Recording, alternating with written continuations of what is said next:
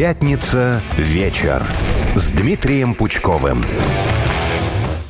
Вот готовлюсь я к эфирам, значит, какие-то подводки пишу, а потом тут э, сзади появляется Петр Лидов в качестве личного, видимо, охранника сегодня и контролера эфира, и, собственно говоря, портит весь план.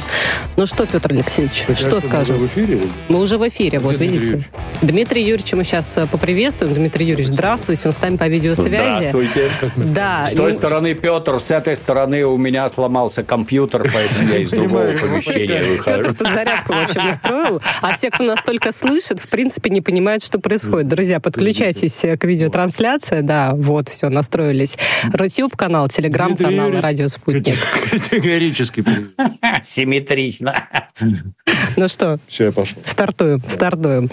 Ну что, мне кажется, это и прекрасно, когда прямой эфир, вот такие неожиданные события происходят, они задают свой, значит, темп, настрой, поэтому все будет замечательно. Как дела, Дмитрий Юрьевич? Не буду скрывать. Отлично. Как у вас? Э, Прекрасно, особенно прекрасно, что у нас уже такая добрая традиция. И регулярно, я знаю, как я провожу э, пятничный вечер, собственно говоря, в вашей компании, это не может не радовать. И беседы у нас интересные, хоть иногда и серьезные, да, политические, но тем не менее, есть и поводы и Да. посмеяться, улыбнуться, сегодня будет точно так же.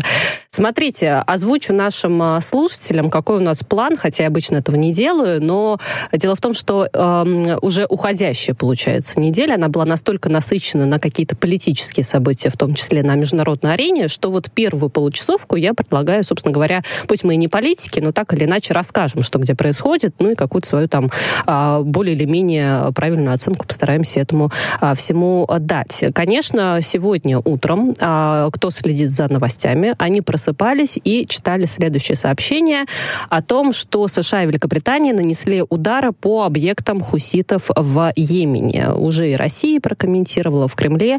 а, атаки противоречат международному праву. Об этом говорит Дмитрий Песков. А вообще, на самом деле, если посмотреть на реакцию, далеко не все осуждают. Ну, то есть Эрдоган говорит о том, что вы там что, из Красного моря, да, Кровавое море хотите сделать. А, Германия говорит, да нет, все в порядке, как бы, ну, ничего страшного. Но ведь это что? А насколько разная реакция? Когда Россия наносит удары по военным объектам, да, инфраструктуре и прочему, мы знаем, какая реакция. А тут Соединенные Штаты и Великобритания нанесли удары, и всех все устраивает. Да, жил-был такой известный британский писатель, коммунист Джордж Оруэлл, который написал книжку под названием «Animal Farm», что на русский неизбежно переводят как «скотный двор». Там про скотов речь. Это так наши переводчики стараются, искажая оригинальные смыслы. Ну, вот там фигурирует известный тезис гражданина Оруэлла. Все животные равны, но некоторые равнее. И это вот как раз оно. Вот кому-то что-то дозволено, а кому-то нет. Ну да, России, России не дозволено. Знаете, что очень Парни, интересно? Парни, кто-то у меня в ушах лишний все время говорит. Кто-то лишний, выключить. ну, техническая проблема. Значит, у нас возникла, давайте выключаем всех лишних. Ребята, вы в своей жизни выключите лишний звук, пожалуйста. Все, Стало я, лучше. ну, Да. Нет, я, опять я, сл- говорит. я ну слышала- прекратите, слушайте, парни. Дмитрий Юрьевич, вас я, по крайней мере, слышу. Надеюсь, там э, меня тоже слышно и мешать не будут. А то все-таки Москва-Петербург недалеко. э, Хорошо бы без технических таких проблем. Как Да. сейчас? Все нормально? Это у тебя говорит или где, елы-палы? Дмитрий Юрьевич. Но сейчас разбираемся. В общем, давайте, пока мы разбираемся, Одна я... секунда. Давайте. А, история, расскажу пока историю, да, что значит м, я сегодня нашла на просторах м, интернета. Я нашла картинку, это вырезка из м, газеты, газета «Гудок» 1928 года, и там называется статья следующая, да, английские, а, английские насилия в Йемене. Ну, то есть вот сто лет прошло, ничего не изменилось. Я не буду прям эту картинку читать целиком, но там там описывается буквально все то, что происходит сегодня. То есть действительно проблема, сколько лет она уже идет, и э, кажется, ничего не меняется. И, к сожалению, мировая реакция, вот о чем мы сейчас с Дмитрием Юрьевичем и говорим, мировая реакция тоже, видимо, не особо меняется, потому что если нет осуждения, если нет э, каких-то правил, которых э, все придерживаются, то э, вот такая разная реакция может быть, а следовательно никакой как, как таковой борьбы быть и, и ну, она не возьмется. Самим с собой бороться. Они не будут ну, сами да, с собой бороться. Будут они с этого живут, они оттуда качают и возят нефть, как, как самих себя. Ну вот, давай нанесем удар. Вот оказалось, что какие-то непонятные хуситы, то есть парни в резиновых шлепанцах и с гранатометами, вот с такой щекой, где там напихан какой-то местный наркотический куст, они его жуют. И вот эти пацаны в резиновых шлепанцах сначала надавали по сусалам Саудовской Аравии, которую изо всех сил вооружали Соединенные Штаты, а теперь перекрыли судоходство в Суэцком канале. Здорово получать. Что делать? Хочется узнать. Это, что характерно, происходящее – это результат американской политики на Ближнем Востоке. Это вы вот так вот тут 30 лет без Советского Союза управлялись, это вы тут вот так вот все здоровски наладили, ну, замечательно получилось. Надо что-то делать. А что делать непонятно. Если, так сказать, приподняться над территорией и посмотреть, а что там такое происходит, можно заметить, что целеуказанием для них занимается Иран. Это иранские разведслужбы говорят, а вон там – плывет один корабль, а вон там плывет другой. Можно бы против них предпринять какие-то действия. Угу. Сам Иран ни в какие боевые действия не вступает, им это не надо, они пользуются вот руками хуситов. Что с этими хуситами делать? А давай подгоним авианосец, давай. Не испугались. А давай отгоним авианосец. Давай, отогнали. Опять не испугались. Ну, теперь давайте нанесем какой-то вот удар крылатыми ракетами. Нанесли. Хочется задать вопрос. Я вот глядя на пацанов в резиновых тапках, у меня как-то не складывается ощущение, что у них есть какие-то казармы, где они организованно живут, организованно ходят строем, питаются, еще чего-то там. И, то есть, как это говорят нам социально близкие сицилийцы, где здесь сердце, в которое я могу воткнуть нож? Нет там сердца, оно все рассеянное. Живут они в деревнях, в тапках в своих бегают по деревням, и куда вы там наносите удары, не совсем понятно. А самое главное, Удар это, уж если на то пошло, их по Ирану надо наносить. А по Ирану страшно, потому что там могут ответить.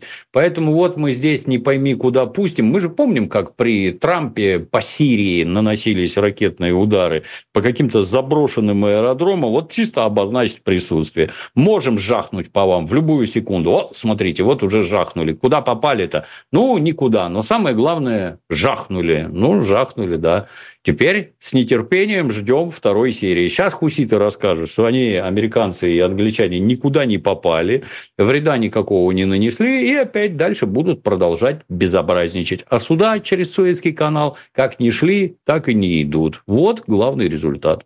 А вот смотрите, очень интересно, как это развивается на фоне вот этой вот э, истории, э, которая не до конца пока нашла свой какой-то конец, да, поддержки Соединенными Штатами Украины. Потому что, ну, получается, сразу после того, как эти атаки начались, и да, мы понимаем, что это в том числе связано и с конфликтом на Ближнем Востоке, э, США говорят, ну, мы остановили поставки оружия Украине после прекращения финансирования. Что имеется в виду? Не то, что совсем прекратили, а что после последнего транша в декабре больше никакого, никакой поддержки не было. Но там еще, знаете, интересно такое признание, значит, сотрудники Пентагона не, не смогли отчитаться примерно 40 тысяч единиц оружия. Вот такой доклад. Вот мы, конечно, наверное, не удивимся э, коррупции, да, чему там, вот тоже, да, э, цифры не сошлись. Вот, ну, теперь они в этом признались.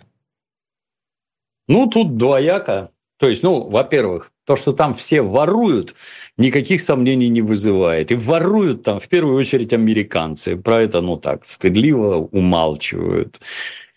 Доехало ли это оружие до Украины? Вот, э, понимаете, они не знают, куда оно делось. 40 тысяч единиц. А что в эти 40 тысяч единиц входит? Пистолеты, автоматы, там штурмовые винтовки, гранатометы какие-нибудь, джавелины и стингеры, да, или туда еще и танки Абрамс входят. Что у вас за единицы? Вы скажите конкретно, что исчезло-то? Дальше, ну, наверное, можно отследить, а как вот? А они вообще долетели до аэродрома Жешув? А если долетели до аэродрома Жешув, а они пересекли украинскую границу или нет? Это все элементарно. Или сразу в гараж кому-то, да, собственно да, говоря, да, все да, это. да. Это все элементарно определяется. А дошли до украинской границы, а оттуда куда пошли? Как это вообще? Сказки на тему, знаете, что ой, мы не увидели, ой, мы не узнали. Да не смешите вы, елы-палы, там на каждом ящике и на каждом девайсе там все определяющие приборы стоят чушь собачья. А дальше, вот интересно, я помню когда-то при советской власти, когда в Советском Союзе наши разведслужбы узнали, что американцы афганским душманам поставляют стингеры, там в войсках, в нашем этом ограниченном контингенте, немедленно объявили, что захвативший стингер получит героя Советского Союза. Просто и без затей. Настолько это серьезная опасность, это такая серьезная угроза нашим там, транспортным самолетам, истребителям и прочее, что охота велась. Мама, не горюй. А вот теперь...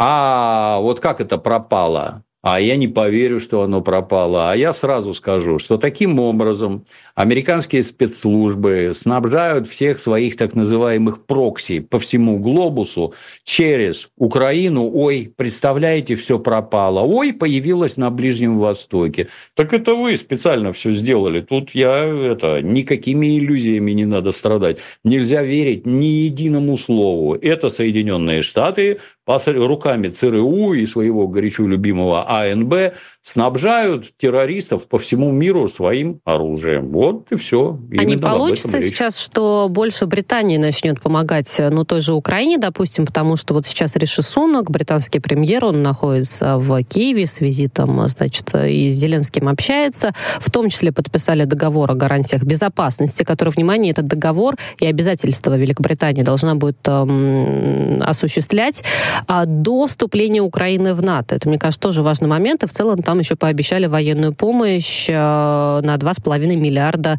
а, фунтов, получается, да, и это на 200 миллионов больше, чем было до этого. Ну, то есть как будто бы Великобритания сейчас на себя может это все перетащить, это одеяло перетянуть.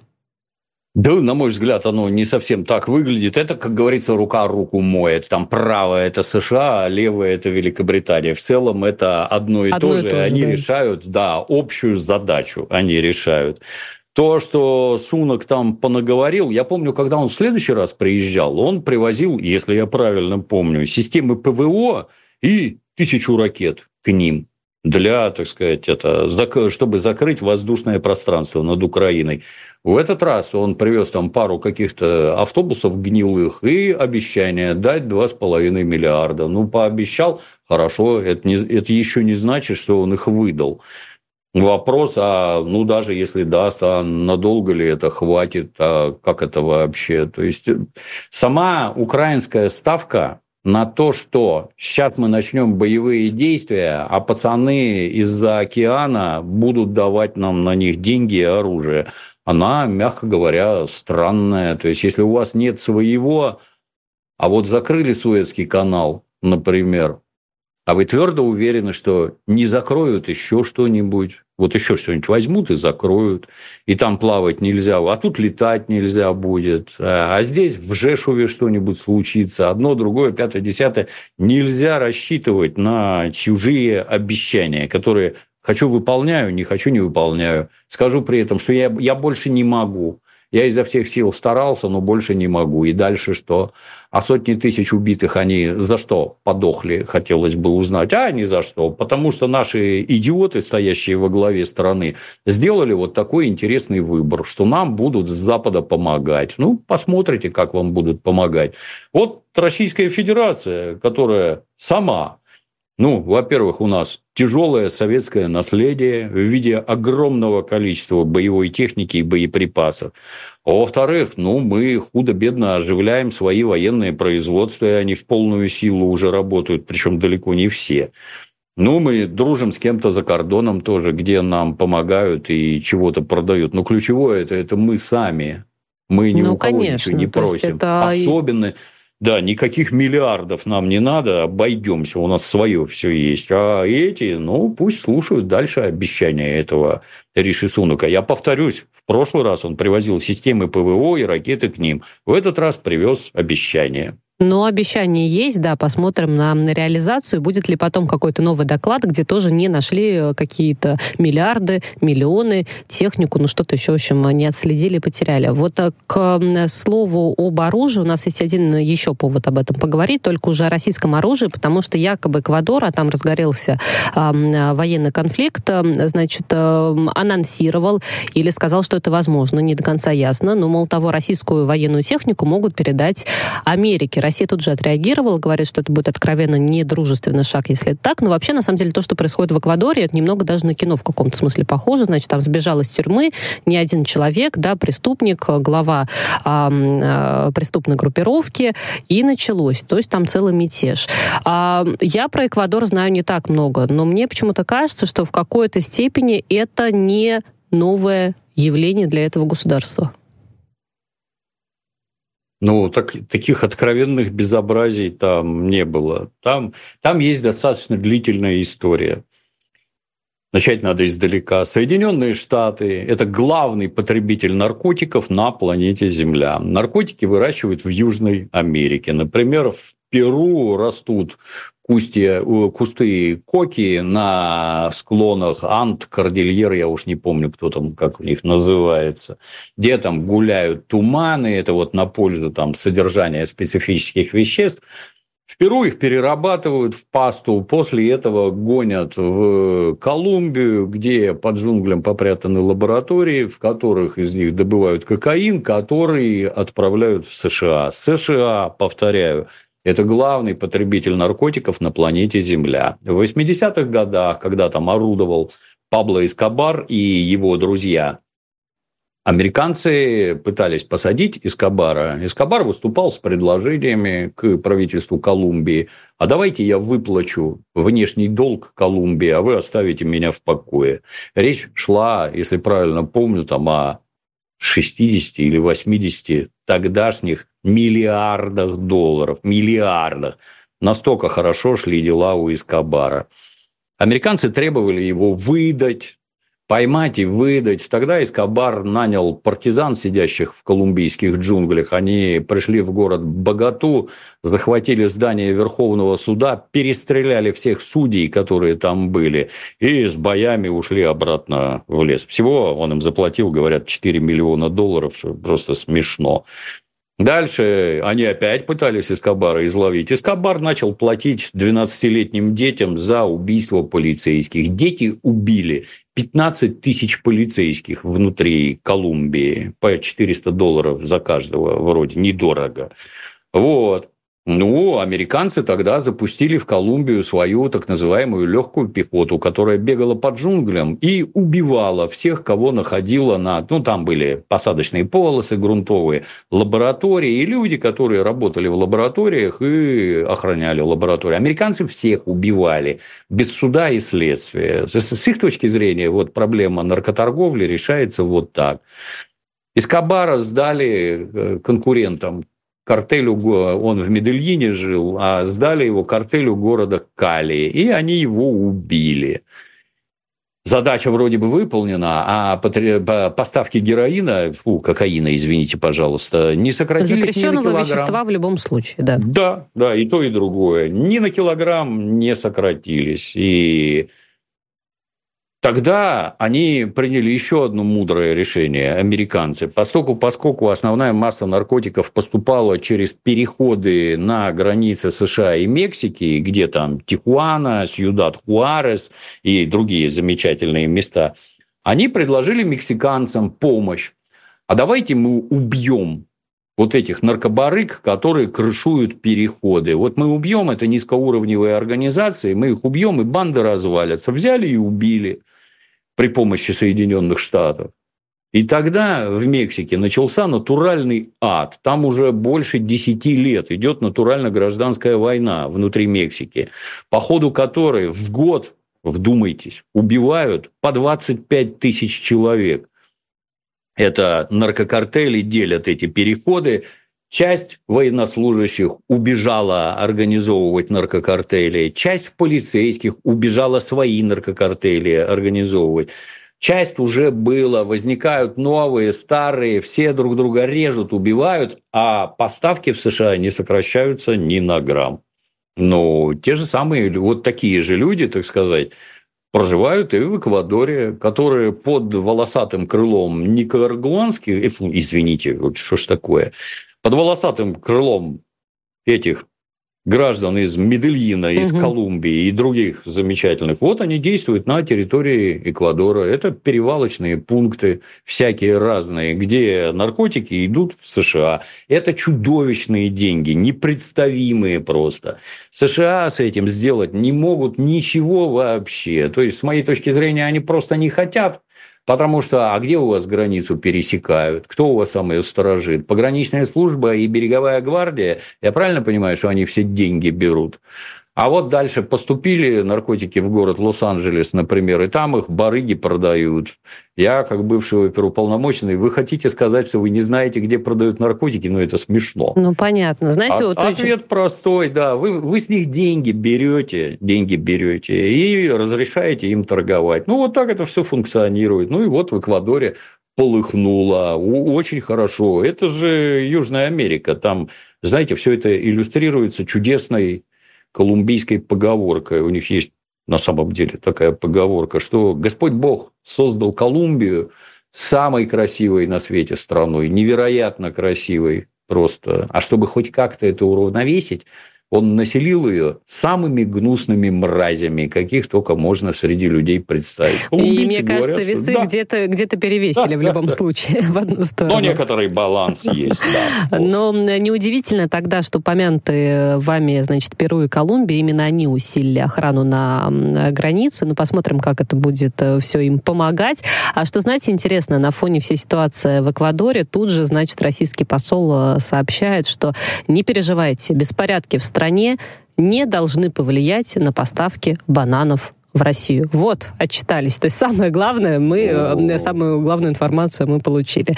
У нас буквально... Говорят, мы оттуда да. 98% бананов ну, вот получаем. Именно. Это для нас важно. Это да. важно, да. И для всех любителей, собственно говоря, этой еды тоже. У нас буквально минутка до перерыва. Я поэтому анонсирую следующую тему. Я не могу все-таки ее пропустить. Она, честно говоря, моя самая сегодня любимая. Значит, новый, а, новым главой МИД Франции стал лидер партии Возрождения Стефан Сижурне. Ну, на самом деле, там какая партия, это вообще абсолютно неважно и все равно. Дело в том, что этот э, мужчина не скрывает своей нетрадиционной сексуальной ориентации. И, собственно говоря, он состоит в отношениях с новым премьер-министром страны Аталем. Ну, то есть вот такая, вы знаете, тут и муж, жена, одна сатана, два сапога пара, карьера через постель. Я не знаю, какие тут лучше, значит, фразы, фразеологизмы подбирать э, к этой истории, но в любом случае, а, а что будет с Францией при таком составе, тоже такой вопрос актуальный. Дмитрий Юрьевич, давайте на небольшую паузу мы сейчас уйдем, и уже к этой да. теме тогда вернемся после перерыва. Она, я уверена, что вам есть что сказать, потому что такая скандальная а, и интересная, и вот вообще про Европу очень хорошо это все на Европу ложится.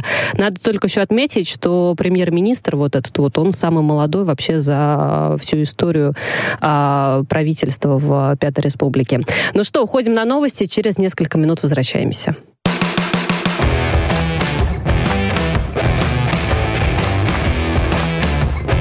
Пятница вечер с Дмитрием Пучковым.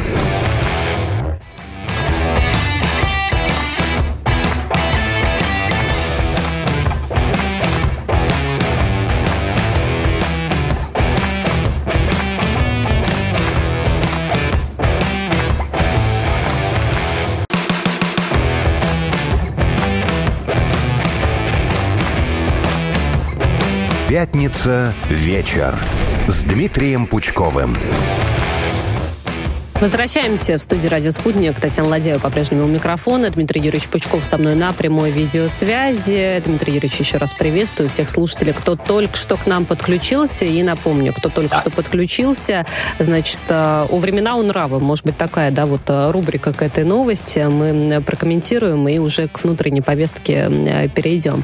Значит, Франция, что там случилось? Там состав правительства изменился. А новый глава МИД Франции и новый премьер-министр, они э, в отношениях. А проблема в том, что это два, двое мужчин.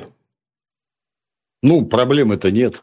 Для У нас, например, нет. Э, да, из нашего уголовного кодекса статья за мужеложество давно изъята. Это не является преступлением. Личная жизнь – это ваша личная жизнь. Занимайтесь чем хотите, с кем хотите. Только наружу это растаскивать не надо. У нас пока что так. Хотя все шаги ровно в этом направлении у нас были сделаны. Вовремя спохватились или что, выглядит именно так. Но, тем не менее, шли точно туда же. Что у них там получается? Ну, сказать затруднительно. То есть, с одной стороны, все мы прекрасно знаем, что есть граждане нетрадиционной ориентации, которые являются выдающимися специалистами в своем деле. Другое дело, что если что-то пойдет не так, а оно, на мой взгляд, обязательно пойдет, то в этом граждан обвинят, что этому как раз поспособствовала известная ориентация. Вы ж ненормальный, нормальный человек бы так не поступил. Ну и вот ждем, ждем, посмотрим, как оно там во Франции что сложится. Что там они Сигнал, будут решать, да. Да, сигнал, мягко говоря, тревожный. А вы точно уверены, что у них с головой все в порядке? Например, у этих людей точно уверены, а вот вы, это уже даже не касательно там каких-то половых отношений, интересов. Вы же во все области тащите каких-то умалишенных постоянно.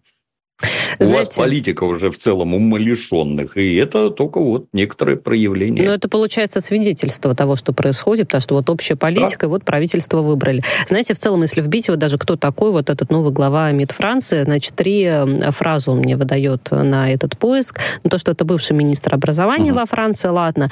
Потомок э, иммигрантов из Одессы, что тоже сейчас нынче это интересно. Ну и, собственно говоря, про ориентацию дальше его пишут. То есть вот это главная информация, которую надо знать о а, далеко вообще-то не последнем человеке в стране. Ну да ладно. Давайте к России переходим. Нам это как-то роднее, ближе я, я еще понятнее. Давайте. крикнул бы. Вот, вот абсолютно без разницы, какой они ориентации, если это высококлассные специалисты угу. в своей области, если их именно за деловые качества выбрали вот на эти должности, а, а не за какую-то там это внешность, юный возраст и еще чего-то там. Это что? Это способствует исполнению служебных обязанностей? Да нет, главное, как работает, конечно. Но давайте да, на всякий да. случай скажем все-таки, да, в России, значит, у нас пропаганда ЛГБТ запрещена, и само да. движение ЛГБТ признано экстремистским. В Россию переходим, как я и обещала. Значит, э, Владимир Путин путешествовал по Дальнему Востоку, и на Чукотке был впервые, и в Хабаровске тоже был, и встречался в том числе там с предпринимателями. Но и обсуждая экономику, а, сделал важное заявление. Он назвал экономику России первой в Европе. Ну, то есть э, впереди нас это Китай, США, Индия, Япония и, собственно говоря, потом мы, а вот в Европе мы, получается, номер один. Вот вроде бы это, конечно, прекрасно и хорошо, но, наверное, не все слушатели понимают, как вот этот статус влияет на их карман. То есть, вот, может быть, они чувствуют все равно, там, не знаю, то, что цены выросли, то, что ставка высокая, да, там, в банках. Вот э, какую реакцию должны испытывать наши граждане? Ну, гордость, когда читают такое сообщение, или сомнение, или что? Как вам кажется? Я в этой в, таких, в подобных ситуациях всегда вспоминаю гражданина Черчилля, который перед началом Второй мировой войны, или она уже началась, я точно дату не помню, обращаясь к гражданам Великобритании, сказал, я ничего вам не могу обещать, кроме крови, пота и слез. Когда страна ведет боевые действия, с моей точки зрения, как-то странно вообще говорить о том, что жить стало лучше, стало веселее. Страна переживает тяжелейший период. Организованный объединенный Запад – умышленно втащил нас в боевые действия на Украине, у них это получилось, для того, чтобы ухудшить все, что только можно ухудшить внутри Российской Федерации. Если при этом Российская Федерация не развалилась, не произошел государственный переворот, ничего там не покатилось в пропасть, а продолжает работать и при этом наращивает мощности, ну, слава богу, что происходит вот так. Наверное, я так подозреваю, как и многие, наверное, руководство страны что-то понимает, куда ее надо двигать, к чему надо готовиться и как делать. То, что говорит президент, ну, отрадно. Тут я бы это для, так сказать, прочищения мозгов сказал бы, что Запад и Европа в том числе дружно входят в рецессию. То есть там кризис, кризис серьезнейший. Соединенные Штаты отрезали их от наших дешевых ресурсов. И там все это вот как снежный ком с горы катится. Единственный момент, что не происходит все вот по щелчку пальцев, щелк и все стало плохо. Нет, так не бывает. Процессы имеют огромную инерцию и идут очень и очень постепенно. Для меня самое главное, что у нас ничего не развалилось, это ключевое, что у нас нет никаких гражданских волнений, что мы уверенной поступью движемся дальше. Я хотелось бы надеяться, что к нашей победе, в которую мы верим и которой мы изо всех сил каждый на своем месте помогаем скакать и бросать в воздух шапки, мы теперь главная экономика в Европе, ну, на мой взгляд, не следует. Надо... Но это хороший, может быть, показатель все равно, да, нам об этом рассказали, Конечно, что хороший. это так. Конечно, Но хороший, есть над да. чем работать, это ведь тоже очень важно, то есть есть определенные Мы же проблемы. Помним про организованные Западом санкции, они же рестрикции, 18,5 тысяч. Никогда в истории человечества ни против кого, ни против там, фундаменталистского Ирана, ни против коммунистической Кореи, ни против коммунистического Китая никогда ничего подобного не было. А против нас есть. И обратите внимание, все по-прежнему работает, и экономика наша растет. Мгм. Хотелось бы, чтобы росла еще больше. Вот смотрите, что еще растет. Давайте с этими яйцами разбираться, как бы это э, не звучало сейчас. Но история э, продолжает э, бушевать. Значит, президент в том числе объясняет, почему такие цены на яйца, потому что вовремя не открыли импорт этого популярного продукта, а вот спрос появился. Вице-премьера Виктория Абрамченко еще до Нового года говорила о том, что вот сейчас ажиотаж пройдет, и цены вернутся, как оно надо. Нам слушатели, хотя не читаю обычно в нашем с вами эфире сообщений слушателей, но они тут сейчас пишут, вот Светлана, допустим, купила как дура два десятка яиц, не съели, вот теперь буду омлеты готовить до упора. Тут Дмитрий тоже пишет, что подорожали. В общем, тема всех волнует. Я, знаете, что ради интереса прочитала комментарий, ну, по идее, человека, который в этом разбирается, гендиректора Росптицесоюза некая Галина. А Она говорит о том, что вообще-то стоимость 110-125 рублей – это нормально за десяток, вы привыкаете. Я ради интереса, я залезла сегодня на три м, сайта, на три магазина, посмотрела. Значит, 110 минимум я нашла. Максимум, что я нашла, 165 рублей за десяток. Ну, то есть о- очень сильно разброс, и все-таки это вот, вот эти 110 это минимум, хотя почему-то специалисты говорят о том, что это норма. А, будут ли решать проблему? Я не припомню, чтобы у нас сначала цены выросли, а потом они действительно упали. И я такого не помню. Вот, например, цены на нефть болтаются туда-сюда, то она дороже, то она дешевле, а на цене на бензин и на солярку Ничего не это меняется, никак да. не сказывается. Да. Вот, вот так интересно устроено это. Невидимая рука рынка твердо держит цены на бензин. Удивительно. То, что это нормально, я как-то затрудняюсь сказать. А вот в Европе, например, литр, литр солярки стоит 1 евро. Наверное, это нормально. Не хотите у нас так же сделать? Какие-то странные предложения это. А лучше бы ответили, а почему цены-то скакнули? Что случилось?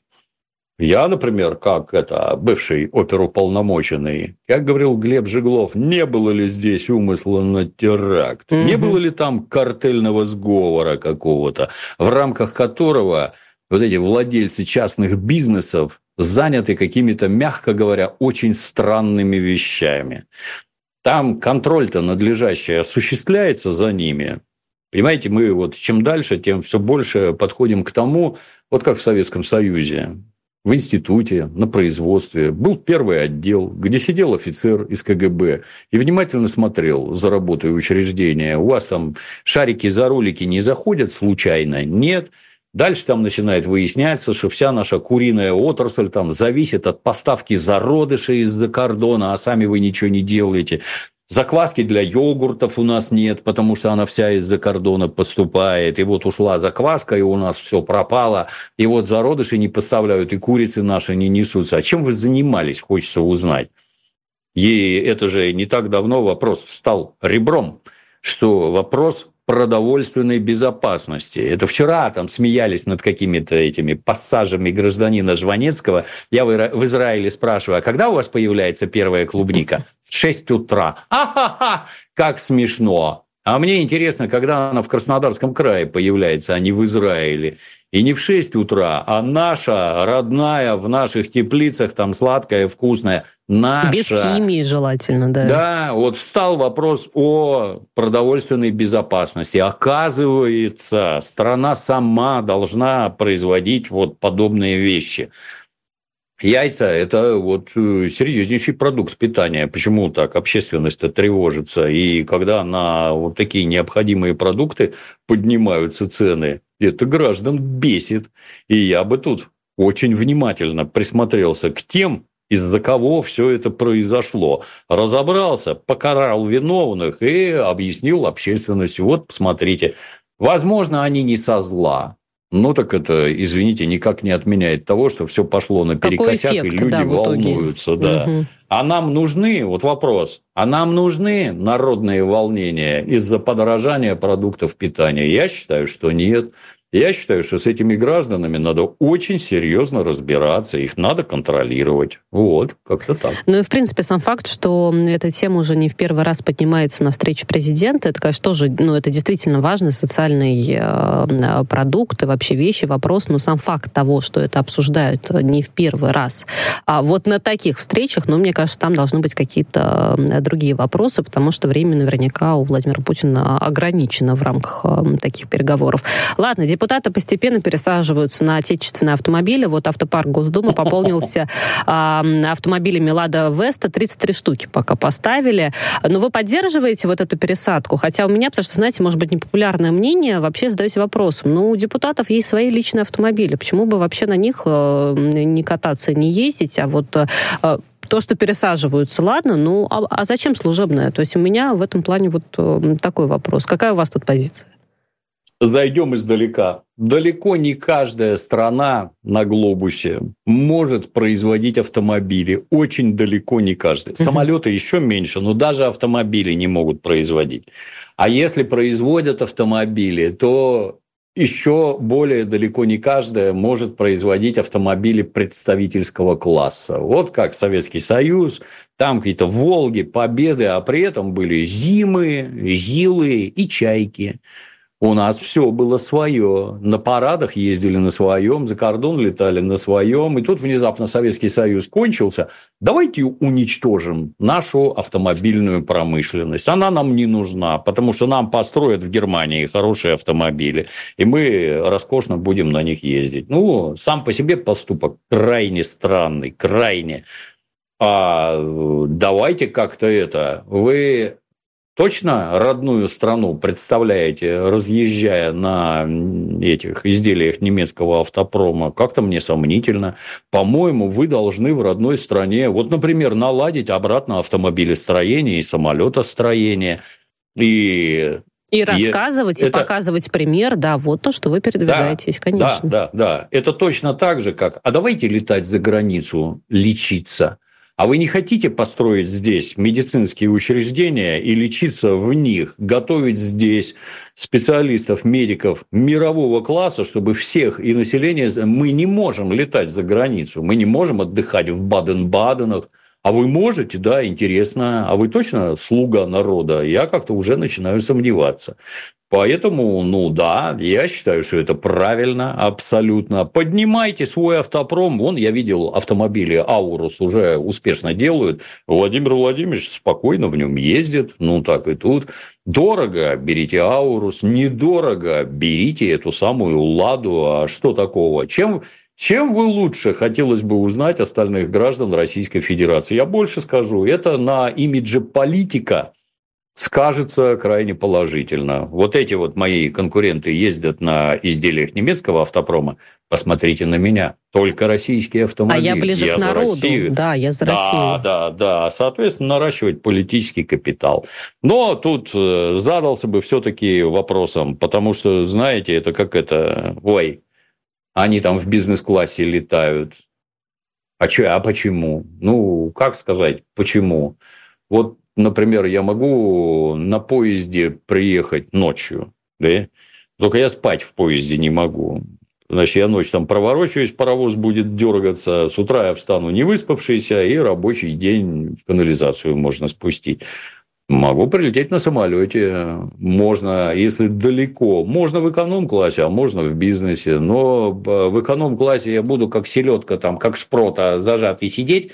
Я не длинноногий, но даже я ноги нормально вытянуть угу. не могу. А можно в бизнес-классе, где я, а, не устану, меня накормят, я высплюсь и всякое такое. И, извините, друзья, но рабочее время руководителя, оно несколько других денег стоит, в отличие от времени рабочего, со всем уважением. Но это совершенно другие вещи. Поэтому, ну, да, автомобиль должен быть комфортным, да, в нем должны быть хорошие сиденья, в нем обязательно должен быть кондиционер, чтобы человек там не это не муки принимал в консервной банке, а нормально функционировал. Ну понятно, он потому что едет, решает какие-то еще вопросы, Конечно, интервью журналистам дает, кстати ездит. говоря, да. Да, да, да. А давайте к тому, что вам точно очень близко, Дмитрий Юрьевич. Значит, россияне стали одними из лидеров потребления пиратского контента. Кто на первом, на втором месте, это США и Индия. Ну вот пиратский контент. А, мой опыт, честно признаюсь, а, был дело. Значит, пользовалась я пиратским контентом. Когда появились э, всякие у нас сервисы, где ты оплачиваешь, смотришь фильмы, там те же самые, да, в хорошем качестве, я активно ими пользовалась. Но сейчас у нас э, санкции, ограничения на некоторых этих платформах по факту ничего не осталось и поэтому что? Приходится снова лезть, что-то смотреть э, с какими-то рекламами, не рекламами, скачивать и прочее, прочее. Вы пользуетесь, э, потребляете, точнее, да, как пиратский контент или нет? Признавайтесь. Да, Конечно. И если есть возможность, ну, например, меня зовут на премьеры всяческих фильмов, я хожу бесплатно, за билеты не плачу. Если не зовут, то я хожу за деньги, кино смотрю. Есть сервисы, на которых вот был там какой-нибудь Netflix, например, где выходит игра престолов, например, в воскресенье, в понедельник утром ее уже показывают у нас. Хочешь на английском, хочешь на русском, хочешь с субтитрами, хочешь Это без было субтитров. очень удобно, конечно. Да, да, да, все великолепно. И там одно, един, один, одно единственное условие следует выполнять – чтобы оно стоило столько, подписка, что гражданин, не задумываясь, за это заплатил. То есть, если пойти в кино, то, как правило, мальчики ходят с девочками, значит, билетов надо два. А еще попкорн, началом, а еще что-нибудь да, там попить, напиток. Крючело да. какого-то купить, да, какие-нибудь там начосы, напитки, соответственно, там накручивает, накручивает, а тут 90 рублей заплатил, сидишь на своем диване, здесь у тебя холодильник, там у тебя туалет, и все проблемы решены. Поставил на паузу, прибежал, убежал. Очень хорошо. Я повторюсь, вопрос только в цене. Ну, разве мы что-то делали плохое в отношении этих граждан? Нет, ничего не делали. Это они избавили нас от возможности пользоваться их сервисами. Ну, если вы такие умные, то следует знать, мы и так посмотрим совершенно спокойно. Смотрели до этого, будем смотреть и дальше. И лично я никаких мук совести не испытываю. Говорят, они за 90-е годы вывели из нашей страны 2 триллиона долларов. Чуть-чуть я должен страдать чем-то. А сейчас они у нас, от, у нас отмели 300 миллиардов. Чуть я волноваться должен. И ну, активы такие, хотят, да, замороженные как-нибудь себе забрать, да, и вот это все. Поэтому... Око за око, зуб за зуб. Нечего там вообще с ними рассуждать и рассусоливать. Хотите вернуться, возвращайтесь, никаких проблем. Да. Только мы цензуру еще введем, чтобы вашей повесточки на территории Российской Федерации не было. Все, а так, это вот точно так же, оно как ушло, точно так же вернется. Нормальная цена, не надо никуда ходить, в телевизоре две кнопки нажал, раз, сиди, смотри. Вот это, так, э, это правда. В общем, не напугали нас, и нет, тут э, совершенно нет. не то, Наоборот, чем подбодрили. Правда. Да. В общем, друзья, давайте, кстати, в качестве протеста сегодня, завтра, да, в выходные впереди, значит, каждый что-нибудь, какой-нибудь пиратский контент, вот, вот таким вот я теперь нынче занимаюсь, ну а почему нет? Собственно говоря, лезем что-нибудь смотреть, э, скачиваем, и вот назло всем тем, кто ушел с российского рынка. А, Дмитрий Юрьевич, я на вас подписана в социальных сетях, как многие наши слушатели, понятное дело, и я знаю, что вы ежедневный а, поставщик мемчиков. И причем это очень часто действительно интересно, и, в общем, по-другому быть не может. И тут смотрите, что на спутник Земли отправили впервые коммерческую посылку, там очень много было всего, 150 разных объектов со всей планеты собрали, среди которых, внимание, подборка мемов. Я не очень понимаю, зачем это надо, но, но смешно. Ну, они бывают очень смешные. При советской власти мы все развлекались анекдотами. Анекдотов было чудовищное количество. Каждый день появлялось что-то новое. Страшно смешно было. Я поклонник анекдотов, я их очень много знаю, ловко рассказываю. В детстве был чемпионом. Мы во дворе батлы устраивали, кто больше анекдотов рассказывает. Я всегда побеждал. Вот. Я никогда Роботов. не запоминала ад- а, а, да. анекдот. А вот мемчики, кстати говоря, они короче, проще, это... как картинка, и сразу так отпечатываются. Мне так кажется, что это сугубо мальчуковое. Мальчикам это больше нравится. Вот. А потом вот интернеты появились картинки. Некоторые картинки настолько чудовищно смешные, что я словами передать не могу. Так я так хохотался, как говорил один известный персонаж. Чудовищно смешные просто. Я с большим удовольствием собираю. Поэтому считаю, космонавтам они тоже нужны, чтобы подбодрить парней и девчонок на орбите. Правильно сделали, что поднять, послали. поднять настроение. Это правда. Слушайте, ну вообще это интересно в целом, как это развивается. Вот до коммерческих посылок на Луну мы уже дошли. Да, посмотрим, что будет дальше. Там и до туризма, может быть, когда-нибудь дойдем в неком обозримом будущем, да, я имею в виду. Ну и завершая завершаем э, эфир вот такой вот сегодня темы, что эксперты Давоса назвали э, дезинформацию, либо дезинформацию. Сейчас Алена Минчук придет и, собственно, меня поправит, как это правильно. Она специалист в этой сфере. А главная мировая проблема. А для России фейковая информация – это проблема? Не думаю. Нет. Угу. То есть, ну, тут следует понимать, что интернет, в первую очередь, это высокотехнологичная система распространения слухов. Да, Слухи в интернете распространяются как пожар в степи. Все, стараясь обогнать друг друга, я первый сказал, я первый сказал, я первый растащил. Информацию не проверяют, чуть-чуть пыль осела, оказалось, что не совсем так, не совсем там, не совсем про то, или вообще наоборот. Ну, так оно уж десятилетиями продолжается, и хотелось бы узнать, а где граждане России этой фейковой информации, ну, фальшивой, так скажем, так вот дружно верят, идут на поводу, ведутся там и всякое такое. Я такого не знаю. То, что, ну, пришло вот такое, ну да, посмотрели, а тут пришло вот так, ну да. Ну, то есть у нас люди что? перепроверяют, получается. Ждут. Просто ждут. ждут. Тут угу. единственное, не надо впадать в истерику, если это что-то такое. Не надо впадать в истерику. Подождите немножко, оно прояснится. То, что первое вам наживляют, это вас хотят ввести в заблуждение, как правило. Не надо. Торопиться не надо. Вот. Иначе сплетни получается. Мы сравнили мемчики да, с анекдотами, а тут, значит, да, дезинформация, это как будто бы как сплетни, но по факту это оно и есть.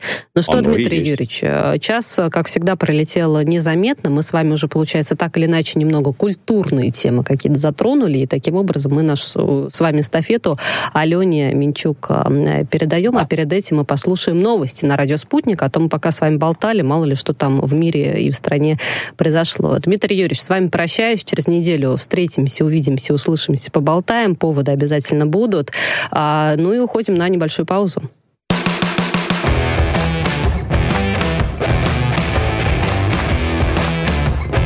Пятница вечер с Дмитрием Пучковым.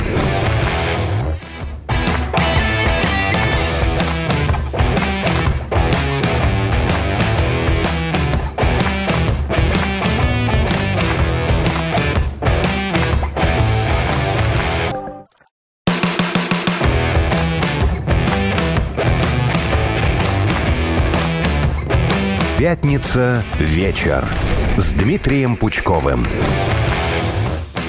Добрый вечер, дорогие слушатели, дорогие зрители. В эфире «Пятница. Вечер» с Дмитрием Пучковым. У микрофона Алена Минчук и Дмитрий Пучков. Дмитрий Юрьевич, здравствуйте. Группов нет, календарь исчез. Прием! Дмитрий Юрьевич. Вот так вот. Видимо, пока что буду одна я. Но мы уже успели списаться с Дмитрием Юрьевичем, и я сейчас собираюсь его немножко нервировать своими спорами на тему, нужно ли было сериал «Сопрано» называть «Сопрано», а не «Клан Сопрано». Конечно, нужно. План, начнем отсюда. Прием. Это, да, это шотландское. Леша, меня слышно, нет? Слышно, слышно. Добрый вечер. Добрый. План – это шотландское слово, обозначающее родственников, которые там, так сказать, фамилию, которая собирается. В, и, и в Италии семьи, семьи. Это, можно сказать, семья Сопрано, но категорически нельзя называть клан Сопрано. Клан Сопрано – это вот штамп на лбу проф непригоден. Тот, кто это переводил, это проф непригодный человек. И это раз. Дальше. На Сицилии есть такой э, город Корлеоне, многие слышали. Он расположен в долине, туда два входа, которые охраняют две сторожевые башни. Одна называется Кастелла Сатана, а вторая называется Кастелла Сопрано. Это, то есть, нижняя по-русски, а Сопрано – это верхняя башня.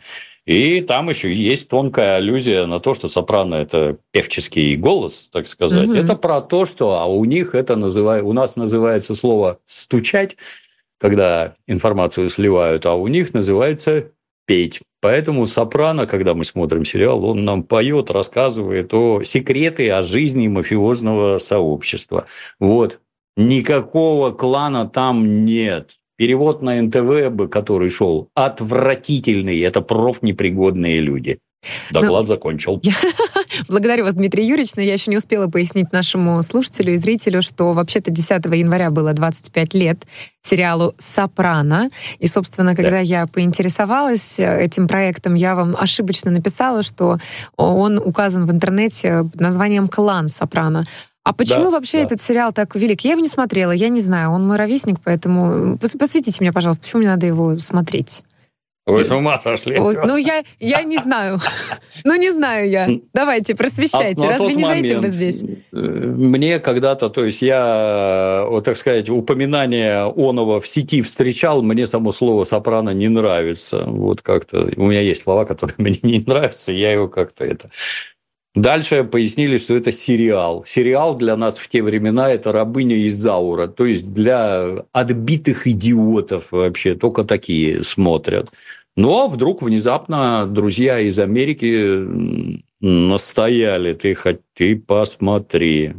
Я пошел на пиратский рынок, купил пиратские диски, тогда так у нас в стране устроено было.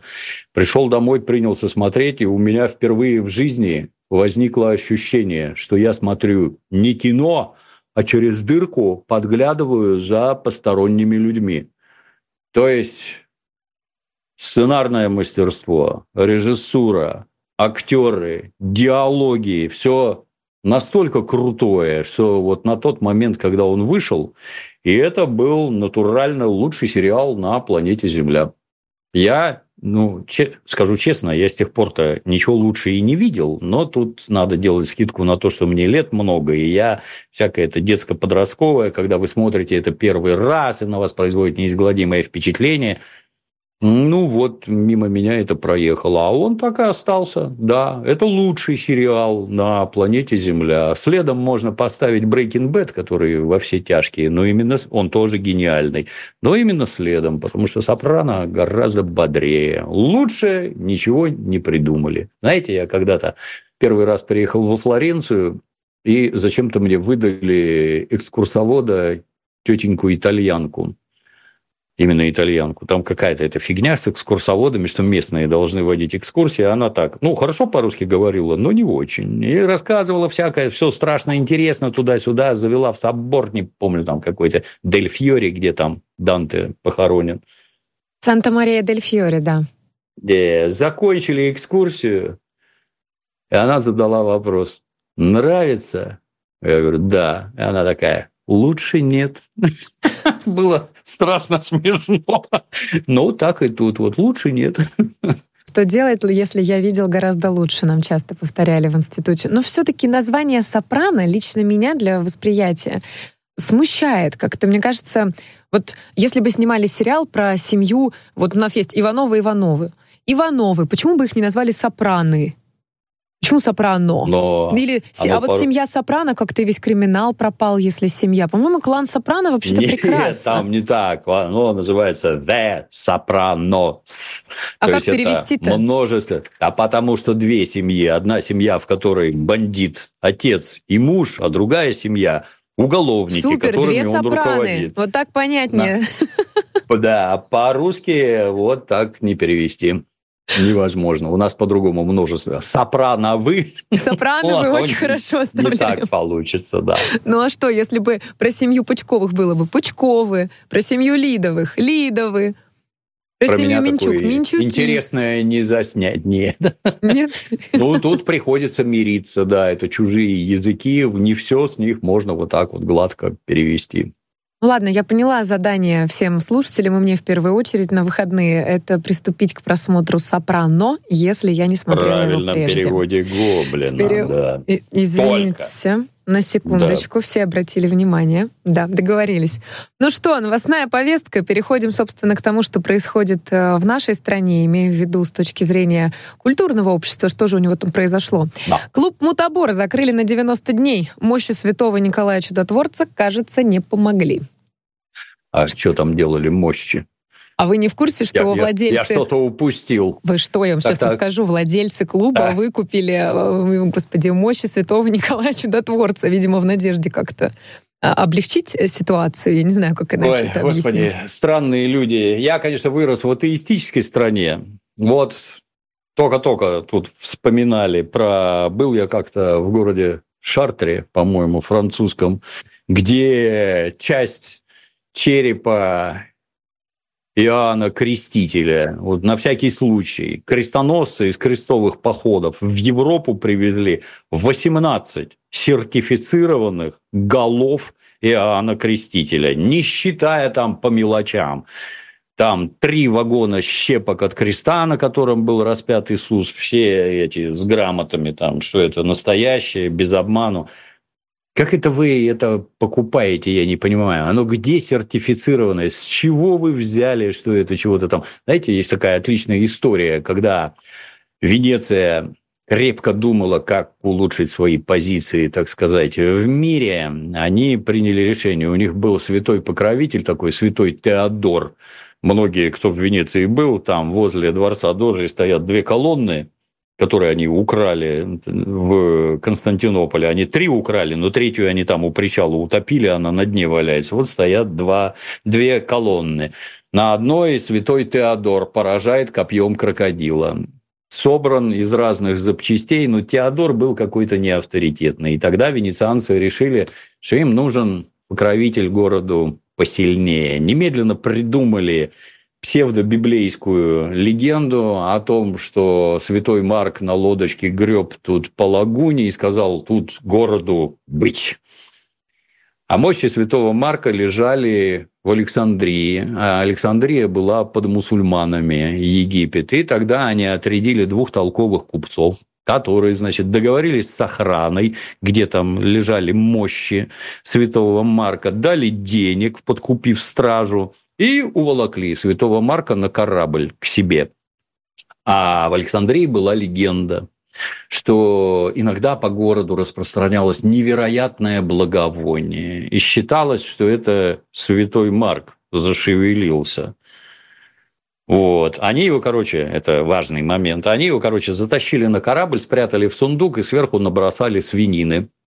Где они взяли свинину в мусульманском Египте, Вопрос. я не знаю, но свинину набросали свинины. И когда пришла таможня мусульманская, аж здесь что, открыли? Фу, это всем таможенникам пример. Не фу, а обыскивать надо как следует. Они свалили и увезли святого Марка, приволокли его в Венецию, и оказалось, что, о, а у нас, оказывается, покровитель-то святой Марк, и мощи его лежат у нас.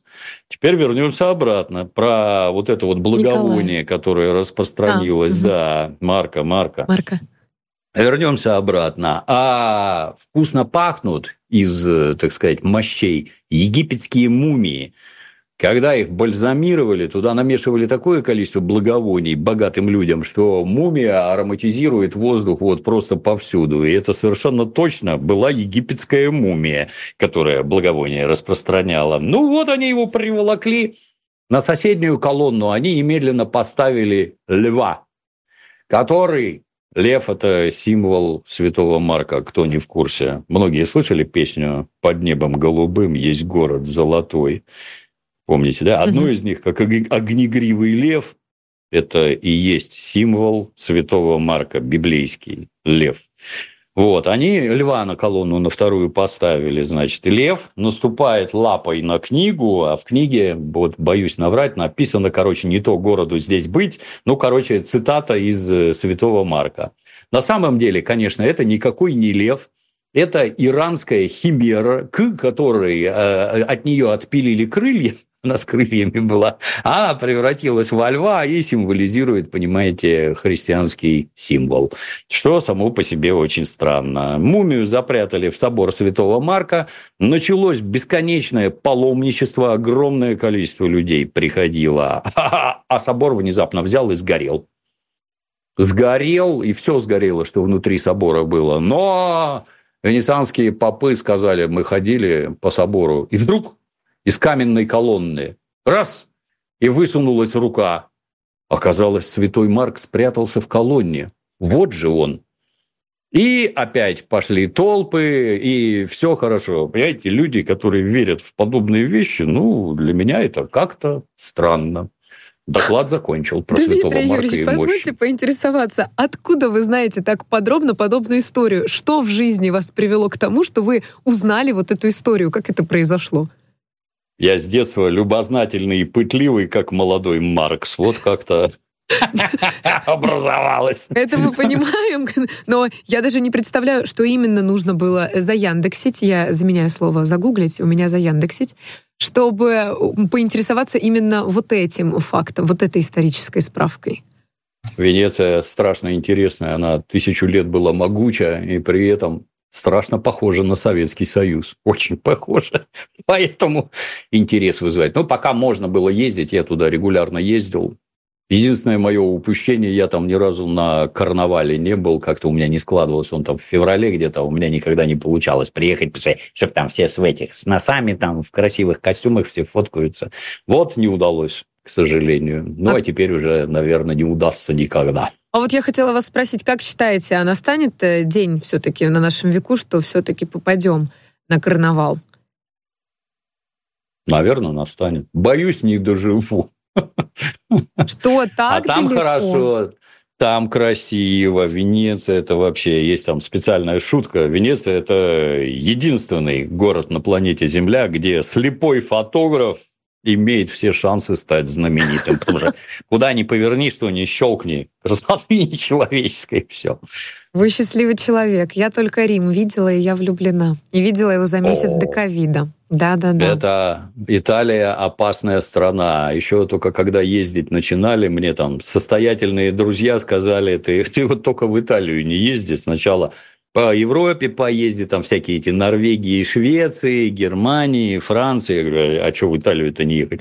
А в Италии 75% культурного наследия Европы. Если ты сразу туда поедешь, то у всех остальных смотреть будет нечего. Не Оказалось, будет шансов. не брали, да.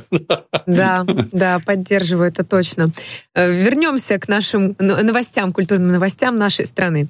Тина Канделаки пообещала переснять еще одну советскую комедию. Мы с вами в прошлый раз обсуждали, насколько это вообще удачно-неудачно переснимать. Причем обещают переснять либо «Бриллиантовую руку», либо «Джентльменов Господи. удачи». Как вы считаете, что хуже? По-моему, все хуже. Я понимаю, так сказать, коммерческую составляющую, что все пойдут, все вот на название. Масса народу пойдет. Это крайне благодатно скажется на сборах. Но как-то я, я ничего не видел. Вот из этих так называемых ремейков я ничего не видел. Джентльмены, запятая, удачи, восклицательный знак, это мы уже видели.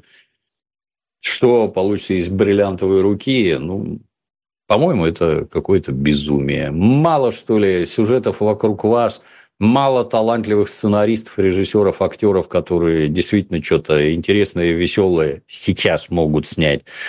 Оказывается, не то, что мало, оказывается, их вообще нет. Приходится обращаться непрерывно к чему-то советскому, а давайте вот это возьмем, а давайте вот это. Печально.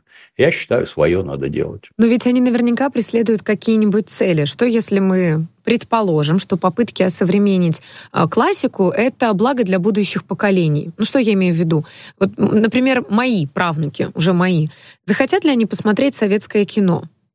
Потому что это будет слишком, может быть, для них старомодно. А если они откроют да. какую-нибудь, э, не знаю, фильм моей молодости, вот то, что мы с вами обсуждали в прошлый раз, Иван Васильевич меняет все, и там будут шуточки про колонку Алису, они хотя бы узнают, что есть какой-то Иван Васильевич, и, возможно, они поинтересуются, откуда вообще взялась эта идея, и тогда посмотрят оригинал. Как считаете, может быть, есть какая-то вы- быть, высокая цель? Может, да, но это явление абсолютно не массовое. У меня вот есть, например, издание «12 стульев» и «Золотого теленка». Вот такие вот толстенные книги, где оригинальный текст произведения – это примерно треть, а все остальное – это пояснение начиная с того, что такое граненый стакан, откуда он взялся, кто имеется в виду здесь, о чем пошутили тут, я вам со всей пролетарской прямотой скажу примерно 70% того, что было весело тогда, я вообще не знаю, про что они там смеялись. Какие-то там эти текущий политический момент, литературные шутки, друг друга там знают, подкалывают, еще чего-то. От меня все это далеко. «12 стульев» и «Золотой теленок» – это, безусловно, очень смешные книги, но я вас уверяю, они для современников смешные совершенно не так. Что касается кино, ну, за время моей жизни э, язык, киноязык изменился радикальнейшим образом. И если мы возьмем какое-нибудь кино, там, я не знаю, красивое, там, 40-х, 50-х годов, и какое-нибудь нынешнее красивое, где цифровые камеры, фотошоп цветокоррекция, мегаоптика и прочее, их нельзя сравнивать вообще. Это изделия совершенно другого класса и порядка. Старые фильмы, в первую очередь, они очень медленные, чудовищно медленные. А сейчас уже, слышь, ну что ты, что ты тянешь-то?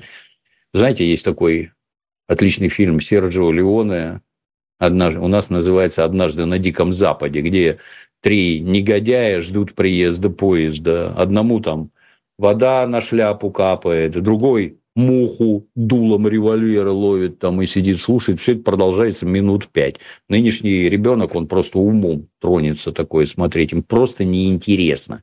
Неинтересно. А нынешние, да, они бодрые, клиповый монтаж. Все побежало, все бегает, скачет. Поэтому я сильно сомневаюсь, что им это интересно. В познавательных целях, да, будут смотреть. В развлекательных категорически нет. Даже вот примитивные, вот бриллиантовая э, рука, okay. кавказская пленница возьмем, например, где сумасшедший в дурдоме, там, запекав, запихав два пальца под э, курточку, там, посвистывает, подмигивает и тремя пальцами стучит. Вот что это такое? Неужели дети это знают? Наше сообразим на троих или третьим будешь, это о чем? Это о том, давайте купим на троих бутылку водки. 3 рубля 62 копейки. Это, то, это э, сакральные цифры, так сказать. По 170 граммов на брата, как у Высоцкого. Часто бывает разлив по 170 граммов на брата, даже не знаешь, куда на ночлег попадешь. Могут раздеть. Это чистая правда, ребята. Ну, ну что, дети, про это знают, про водку, пол-литра, про 3,62 и все отсюда вытекающее. Нет. Поэтому я считаю, они как это, знаете, как следы от трилобитов каких-нибудь там из мелового периода там на камне разглядывать. Ну, специалистам интересно, а детям нет. Все, проехали. Вот.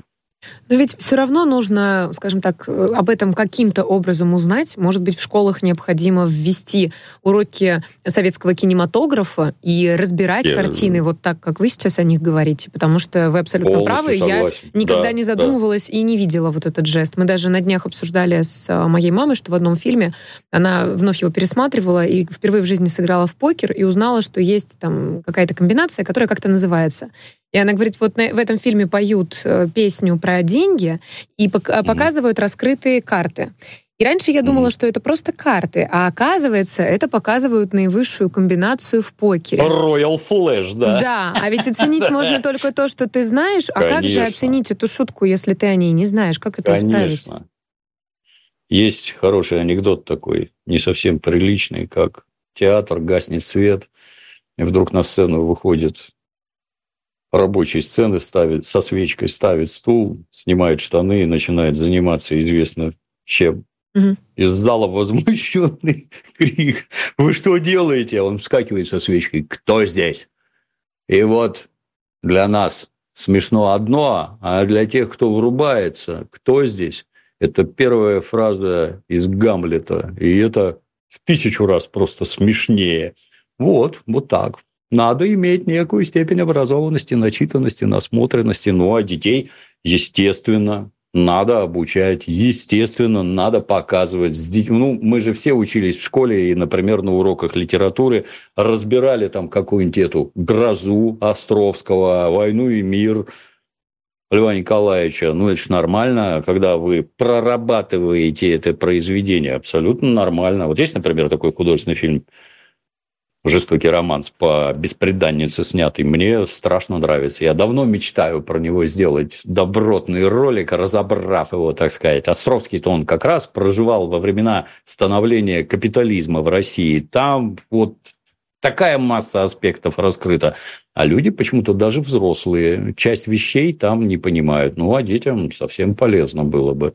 Я им немножко заменю учителя по литературе и расскажу, про что это на самом деле. Ну как полюбить надо, Островского надо. в школе, если там предлагают прочитать «Грозу», а не «Таланты» и «Поклонники», например?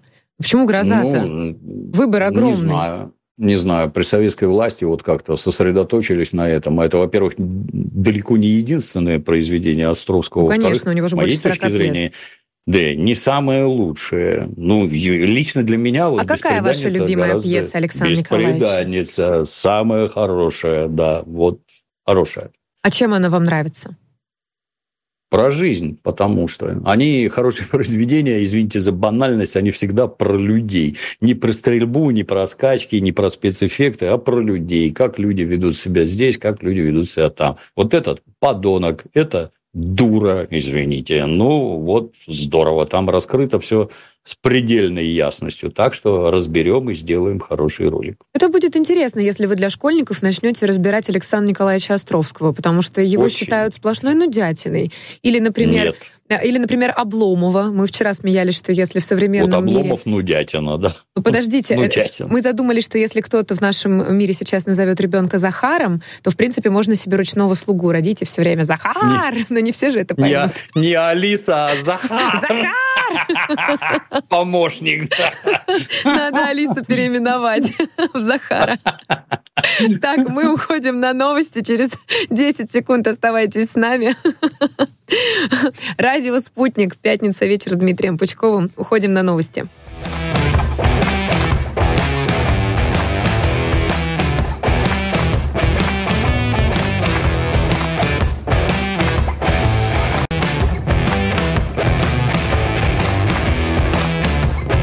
Пятница вечер с Дмитрием Пучковым. Это второй час программы «Пятница вечер» с Дмитрием Пучковым. У микрофона Алена Минчук и Дмитрий Пучков. Мы приветствуем всех новоприбывших слушателей и зрителей и продолжаем разбираться, Захар или Алиса у нас остается. Я считаю, Захара надо спросить, кто малолетний дебил этой недели? Там, так. кстати, непонятно. Вот у меня есть эта колонка, она только на Алису откликается, а ее можно как-нибудь перепрограммировать? Вы ее в Захара переименуете? Не, у меня был, у меня был друган, у него была кошка, кошку он звал паскуда. Я бы ее паскудой назвал. Было бы смешнее. Ее можно, кстати, переименовать. Там надо поинтересоваться, как-то можно, да. А, но надо, давайте... надо забраться. Да. Малолетний дебил, потому что, слушайте, я все переживала, что ничего Какие не происходит. Какие у нас кандидаты, Алена? Их много, Какие? их много, потому что я переживала, что в январске ничего не происходит. Все реабилитировались за неделю к Старому Новому году. Тут вообще прям целое поле, выбирай. Ну что, поехали. Отец молодец, Сергей Косенко, бросивший малыша в сугроб. По-моему, этот сразу чемпион, блин. Это вообще ну. догадаться надо. Но он же потом стал утверждать, что это все сделала видео нейросеть, бросали куклу. Да, да. А после этого сказал, что врачи обследовали, и с ребенком все хорошо. Тут, ну, ну что тут, что тут можно добавить? А тут что... нейросеть, а здесь врачи. Ну, ну, что тут можно добавить? Чемпион, я считаю чемпион, но я все-таки попробую еще предложить кандидатуры, Давайте, там да. выберем. А, поджигатели двери Трофима Татаренкова. Их это, же уже нашли? Вот для меня, как для оперуполномоченного, просто загадка. Вы в курсе, что сейчас, дорогие друзья, вы в курсе, что сейчас везде стоят видеокамеры? И что пока вы идете по улице и напяливаете на себя свои идиотские балаклавы, или как вы их там называете, вас видно до того, как вы их напялили, а потом видно, как вы в них пришли. Куртки вы не, понимали, не поменяли, штаны не поменяли, зашли в подъезд, притащили покрышки подожгли. Хорошо. При этом при вас еще телефоны. Вы в курсе, что ваш телефон позволяет вас определить вообще везде, в любую секунду? Ну вы чего? Ну каким дураком надо быть, чтобы подобные вещи делать? И вот суток не прошло, уже все пойманы.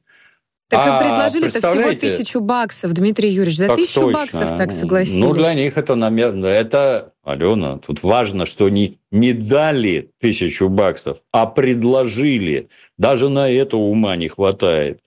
И, а теперь, а что вам за это корячится? Пятерочка. Ну да, получится Или так, потому 7, что покушение да. на убийство сейчас получится.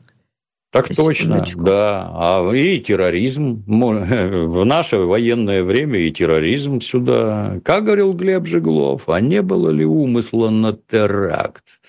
Вот. Что такое террор? Это запугивание людей. И вот, пожалуйста. Я причину я не знаю. То есть, это следствие может нам объяснить, зачем они это делали. Но само по себе идиотия выдающаяся может поспорить с предыдущим гражданином. Я считаю, что они на первом месте сейчас у нас столпятся просто вот гурьбой. Я говорю, сложно выбрать что-то. На этой неделе да. все активизировались. Да. Евгения Хоффман. А, девушка сожгла свой паспорт на камеру. Не поняла, что она хотела сделать этим жестом, но демонстративно российский паспорт сжигала. Мне кажется, что я даже где-то читала, что она была э, в некотором состоянии нетрезвом, и поэтому это была какая-то активность, направленная, видимо, на какое-то веселье, которое мы все не поняли. Ну, а что, что хотела? Выразить презрение к российскому паспорту. На нем, между прочим, нарисован герб Российской угу. Федерации, каково является государственным символом, а сожжение Ионова – это осквернение. Ну и, в общем, если своего ума нет, тебе в суде объяснят, что ты сделала и сколько за это положено. Зачем это при этом пьяная она, трезвая. Я, опять-таки, из Советского Союза. Вот в Советском Союзе состояние алкогольного опьянения – это было отягчающее обстоятельство. Если ты сел пьяный за руль и там, ну, утрирую, задавил человека, вот это тебе 8 лет, а если пьяный, то 15. Вот как-то так, на мой взгляд, это надо вернуть, и оно должно, в общем-то, действовать. Наркотическое опьянение, алкогольное – абсолютно без разницы. Думай, прежде чем что-нибудь употребить. Если не умеешь себя контролировать, ну так воздержись. Ну, тогда оставляем на втором месте пока что у нас отец да, молодец да. и поджигатели квартиры Трофима. Да. А, следующий кандидат Шарлот принес извинения, собственно, в суде перед президентом, перед а, россиянами. Что думаете по поводу в целом акта извинений со стороны Шарлот? Нужны ли они? Ну, это, это полезно, да, да, это полезно. Извинись публично, да, публично это важно. Извинись публично. А граждане задумаются, искренен ты или нет. Вот они задумаются. В следующий раз, когда ты пакости какие-то будешь делать, ну, тебе зададут вопрос, а вот в тот раз это что было? Когда ты извинялся, а зачем ты сделал вот это? Ну, тут э, вопрос-то такой. Я бы не стал вот его, я бы в наши соревнования включать не, не стал. Вопрос такой, а может, вот, вот приготовьтесь, а может, он абсолютно искренне раскаивается. Вот, вот такое бывает, вы не поверите, да, тоже. Поэтому посмотрим, как Шарлот дальше себя будет вести и что мы про него будем думать. Добрый вы человек, Дмитрий Юрьевич, добрый. Но еще одно было предложение. Пермские участники СВО и штурмового отряда возмутились появлению руководителя аппарата администрации Перми в шапке и куртке с госсимволикой Норвегии, которая выделила 1 миллиард крон на вооружение ВСУ. Военные попросили дать правовую оценку действиям чиновника. Деньги за фирменные вещи попали в казну Норвегии, на секундочку. Но более того, а, через некоторое время, собственно, руководитель аппарата администрации сказал, что он исключил из своего гардероба эту вещь и никак далее не пояснил. Как я поняла, не извинился, ничего. Что вы думаете по этому поводу? Ну, честно говоря, в глубоком недоумении. Вот сейчас мы с вами общаемся через интернет, который изобрели и построили американцы. Наш сегодняшний враг, который ведет против нас руками Украины боевые действия. И, и что? Выключить интернет? Ну вы чего вообще? Норвежские шмотки – это добротные, теплые шмотки в первую очередь. А то, что там на них приклеен флаг Норвегии, ну давайте пройдем, так сказать, по городам и весям и посмотрим, где у нас надписи на английском языке. Вот я, например, когда заезжаю в свой этот сельский населенный пункт, там стоит огромная вывеска. У нас тут барбекю, у нас тут smoke pit, там все по-английски написано. Для кого, хотелось бы узнать. По-моему, по-английски там один я умею. И то не очень. Для кого это? Ну, ну вот Как-то спорно, вот, да. Сформировалось да, просто вот такие... два мнения. Одни говорят, вот... как посмел, нельзя эту шапку было надевать, а это еще фирма на Папиджере. А вторые говорят, что да ладно, может быть, эта шапка 15 лет у него в шкафу лежала, и он да. ее надел, не подумав. Ну, надел и надел. Да. А я вот по утрам бегаю в шапке, на которой на лбу пришит шведский флаг, в ушанке. Не я его туда пришил. Ну, она хорошая ушанка, добротная, для бега замечательная. Я вот когда-то, помню, прикупил себе одежды под названием, есть такая контора, Торштайнер называется. Отличные шмотки. Только оказалось, что их нацисты наши носят. И, в общем, это признак принадлежности к нашим нацистам. С тех пор не ношу, увы. Вот и тут, наверное, надо задуматься. Ну, то есть лучше снять, как мы оставляем в рубрике нашей э, руководителя? Лучше снять. Лучше снять, да, просто лучше не снять. то время, когда носить. Это, ну, он не со зла и никому никаких сигналов не посылал. Что Мне он за Норвегию, кажется. еще чего-то там, да. Просто одежда. Она, которая могла много лет лежать в шкафу. Да. да. А, ну что, едем дальше. Тогда, подождите, подводим итоги, что то неправильно сказала. У нас на первом месте кто же остается? Отец молодец или поджигатели квартиры Трофима? Ну, давайте тогда, если их трое у нас образовало. Отец молодец на первом, поджигатели на втором и дама с паспортом на, на третьем. третьем месте. Все, какая да. богатая неделя, вы посмотрите. Да. Событийная богатая неделя. Премьеры в кино. У российского кинематографа на будущей неделе целых две премьеры. И, кстати, мы с вами немножко уже затронули эту тему в прошлом получасе, и вот сейчас хочу вас спросить. Фильм «Воздух» с Анастасией Талызиной, Аглаей Тарасовой, Еленой Лядовой и Сергеем Безруковым. У меня вопрос. Фильм посвящен э, Великой Отечественной войне.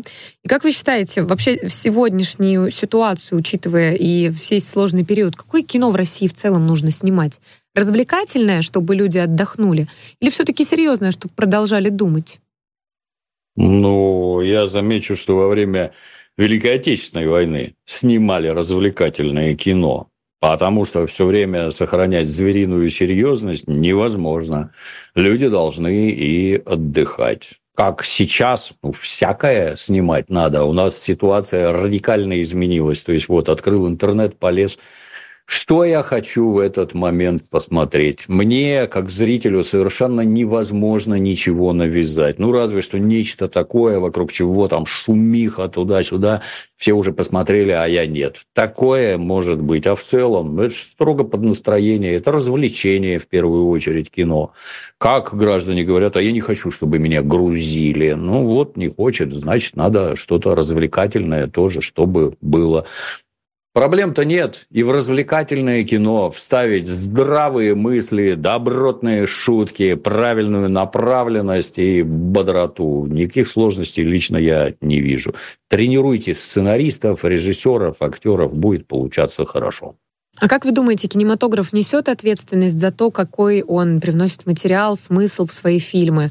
Вот вы говорите, «А, на меня никакое это получается, э, ну не то чтобы впечатление, на меня это никак не повлияет как на личность, но это на вас, потому что вы э, занимались, можно сказать, фильмами много упорно, вы изучали, вы переводили и так далее. А вот молодые умы, они что-то смотрят, им вот что-то навязывают. Вот Netflix а. много что навязывал, я не знаю, он запрещен у нас, нет, это нужно уточнить.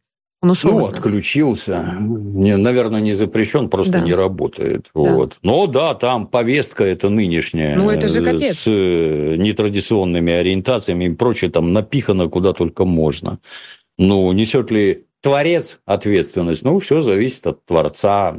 Как там, кто там? Владимир Ильич говорил, я не помню, искусство в большом долгу перед народом оно действительно воспитывает, оно действительно вселяет, там, внедряет в голову всяческие смыслы.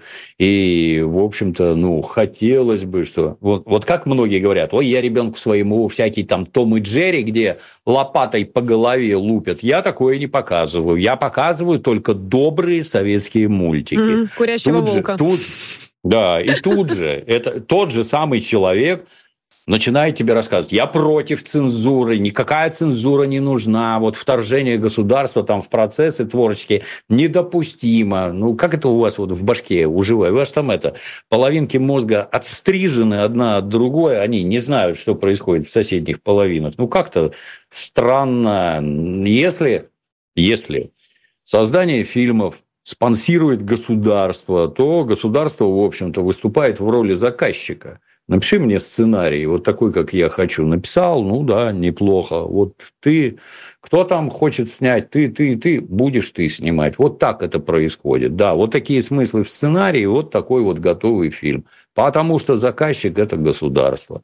Если ты свободный творец, ну, снимай любую фигню на здоровье. Просто ее в прокат не возьмут, ты не получишь никакого прокатного удостоверения. Как он тут недавно, гражданин Сокуров, очередное какое-то помойное кино заснял, которое никому, кроме его и там шайки прихлебателей, не интересно. Ну, вот, вот так. А так, да, хотелось бы, я повторюсь, искусство в большом долгу перед народом. Оно его должно воспитывать. Поэтому лучше бы воспитывать, чем всякие гадости снимать. Что насчет военного кино, которое снимают сегодня? Как вы считаете, возможности использовать все звуковые эффекты, видеоэффекты, ну, спецэффекты в целом, они делают картинку только лучше или наоборот портят? Это от творца зависит, умеет он этим пользоваться или нет. А у нас есть хорошее И... современное военное кино? 28 панфиловцев, больше я не знаю. Я, все, я всякое смотрел. Есть, например, такие произведения типа «Первые» или «Лучшие угу. в аду», «Лучшие в аду», да, где со страшной силой стреляют, все взрывают. Взрывы отличные, стреляют прекрасно. Непонятно только о чем это и зачем, самое главное. Мы с Дементием сидели, мы 15 минут понять не могли. Это игра какая-то ущения какие-то, или это на самом деле. Через 15 минут становится понятно. Попытки туда внедрить какие-то компьютерные фигни, а вот танчик у него там такой калибр, такая ширина гусениц, такой вес. Нафига это надо? Это, это ж не компьютерная игра, вы чего? Тут люди друг друга убивают. Это не игрушки. Конечный итог, а мы тут все такие спортсмены, понимаешь? А мы вот, вот, вот, вот кто ловчее, мы в это играем. А вы не забыли, что вы против нацистов воюете? Вам это не интересно, да? А дальше заявление. На первом месте у нас контракт с корпорацией. А нас вот как-то воспитывали, что Родина главнее всего. а не деньги, с какой бы там ни было корпорацией. Поэтому они какие-то странные. Ну, там другое, тут вот государство, а там конкретный заказчик, который объясняет режиссеру, как надо заснять. Ну, в результате получается вот такое. Как кино, именно как кино, очень и очень слабое. Вот. Увы. Следующий фильм, который покажут на следующей неделе, извините за тавтологию, это «Танцуй, селедка» с Александрой Бортич, Павлом Майковым и Анной Михалковой. Не буду вдаваться в подробности о сюжете, в принципе, Павел, у меня... Майков, Павел Майков это кто? Это пчела? Пчела, ну, конечно. Ну пчела, как? Ну, да. что? Пчела. Адский бандит, да. Конечно, такой классный. Я почему зацепилась за этот фильм? Мне он, было кстати, интересно. отличные, извините, да, перебью. Да, да. Он, кстати, отличные стихи в Ютубе читал. Я валялся просто. Как актер он хорош. И стихи отличные. Да, а вы смотрели э, «Нулевой пациент» с ним? Нет. Ой, вам и... очень понравится. Нулевой пациент это Посмотрю. про вспышку ВИЧ в Я уже понял, да. Да, да, да. Угу. Очень вам понравится, я уверена. Вы меня уж извините за назидательность, хорошо, но там хорошо, буквально 8 да. серий, но это одно из самых, наверное, одна из самых качественных картин вообще за последние годы в нашем кинематографе. Но почему я прицепилась к этой премьере? А в главной роли актриса без образования. Вот как лично вы относитесь к такому явлению в нашем кинематографе? И Саша Бортич также в «Холопе» играет главную роль. Что вы думаете? Допустимо ли это правильно, неправильно, когда человек без образования занимается какой-то профессией? Конечно. Вот я, например, не имея профильного образования, перевожу кино гораздо лучше, чем выпускники МГУ в массе. Как-то так получается. Это никак не влияет. Дурацкий пример приведу. Вот Шерлок Холмс. Он придуманный, конечно, но все равно разбирается в предмете лучше, чем Скотланд-Ярд. Вот. Ничего необычного тут нет. Самоучка, он, на мой взгляд, гораздо больше усилий прикладывает к тому, чтобы добиться каких-то профессиональных результатов. Я Занимаюсь давно. Вот я, например, три года ездил на гастроли, где я живьем сижу в зале и с микрофоном там озвучиваю, слушаю, как люди смеются, там всякое такое. Вот за три года я массу для себя всякого выяснил. А потом как-то раз я пошел на студию озвучивать кино, где специально образованные люди режиссер и звукооператор. Я знаю, что это мне... за фильм. Извините, это была Белоснежка, да? И семь нет, гномов. А, нет, нет а я. Был... Так. Это про, это про Хаттабыча был фильм. Так. Ну Было. и обычно я озвучиваю фильм ровно столько, сколько он идет. Вот полтора часа, рот закрыл, рабочее место убрал. Все.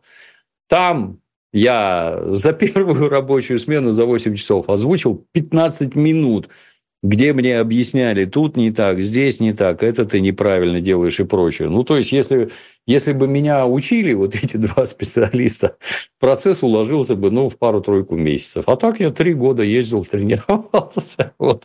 Это печально. Что же касается актрисы Бортич, ну, тут это, во-первых, было бы неплохо кино посмотреть, как она там справилась, mm-hmm. нет. А то в «Викинге», помню, не очень справилась, э, а тут, может, справилась.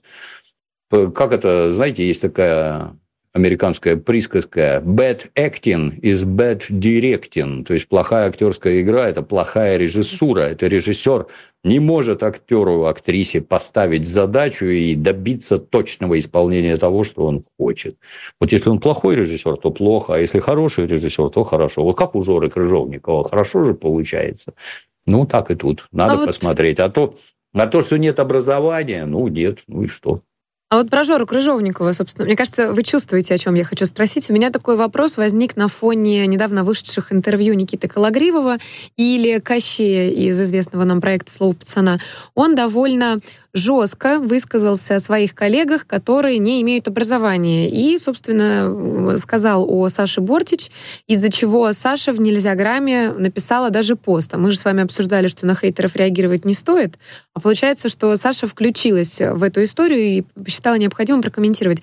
Как вы считаете, на это нужно было как-то реагировать? И вообще, прав ли был Никита, что в публичном пространстве э, сказал так? Никита молод и горяч. Лично я такое не одобряю. Особенно про девочек. Вот, вот не одобряю категорически. У него другое мнение, это абсолютно нормально, но я такое не одобряю. То, что я кусочек смотрел, вот. Ну, знаете, вот, вот в Голливуде есть такая добрая традиция. Вышел фильм, и все бегут сразу А что вы можете сказать про этот фильм? И люди, ощущающие некую ответственность, они говорят, вы знаете, я не смотрел. Несмотря на то, что, естественно, смотрел, нет, вот я не смотрел и не могу вам ничего сказать. Вот это правильный подход. А так, ну, ну, ну что? То, что он там пацанов, так сказать, приземлил, у вас это первый сериал, и это вовсе, так сказать, не показатель того, что вы там мега-актеры. Ну, правильно, естественно, а от актера не зависит сценарий, диалоги, режиссура. От него это не зависит. Он старается как может, а в итоге получится какое-нибудь барахло. Он в этом не виноват. Он старался и выкладывался. Тут понять можно. Работа, кстати, актерская, очень тяжелая. Многие не понимают. И я бы сказал, сильно неблагодарная. Вот ты снялся в удачном проекте, и примерно месяц тебе будут звонить а хотите вот это, а вот интересно ли вот это, а вот такой сценарий, а посмотрите здесь, а посмотрите там. А ты вот смотришь, это не годится, это не про меня, это вообще никакое, и ничего не выбрал. А через месяц звонить перестанут. Ты ни на что не согласился. А дальше, ну, ходи себя предлагай. А это, в общем-то, для условного мужика, это вот себя просто об колено сломать надо. Это тяжелейшие душевные метания, которые местами пострашнее тяжелого физического труда. То есть им тяжело. Я так скажу. Профессия крайне непростая и, с моей точки зрения, тяжелая. Поддерживаю. Вот. У нас осталось да. 2 минуты 20 секунд, и предлагаю ответить э, на вопрос подписчиков. Их много, но я решила, что разделю просто на несколько эфиров. Так как э, все-таки Старый Новый год приближается, меня позабавил этот вопрос, не могу с вами не поделиться. Когда и при каких обстоятельствах вы узнали, что Деда Мороза не существует? Даже вспомнить не могу. А в детстве где-то, ну, не помню. Нет, не могу сказать. Отлично. Будет ли передача с вами в прямом эфире типа «Изолента плюс» в субботу, где можно в Donation Alerts задать прямые вопросы? Будет, да. Делаем. Завтра не смогу быть в изоленте. Завтра ко мне друзья с Донбасса приезжают, поэтому надо ролик записывать. Вот наложилось одно на другое. Завтра никак. Дмитрий Юрьевич, что, на ваш взгляд, сегодня есть значимое у нашей Родины, о чем и в веках сохранится память? Кстати, русский балет до сих пор впереди планеты всей.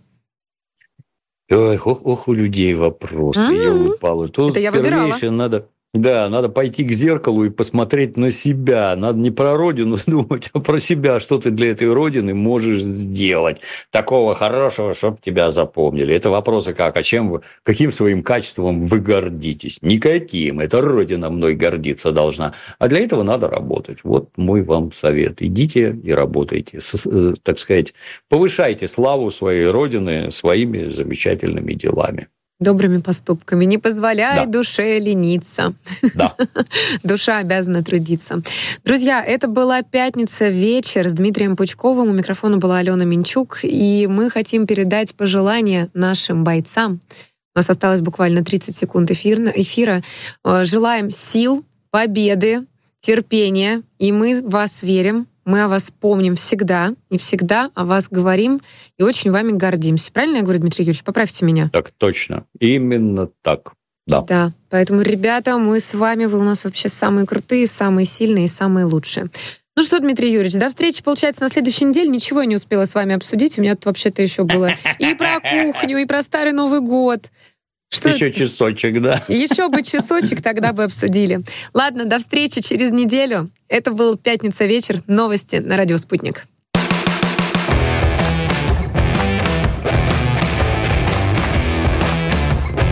«Пятница вечер» с Дмитрием Пучковым.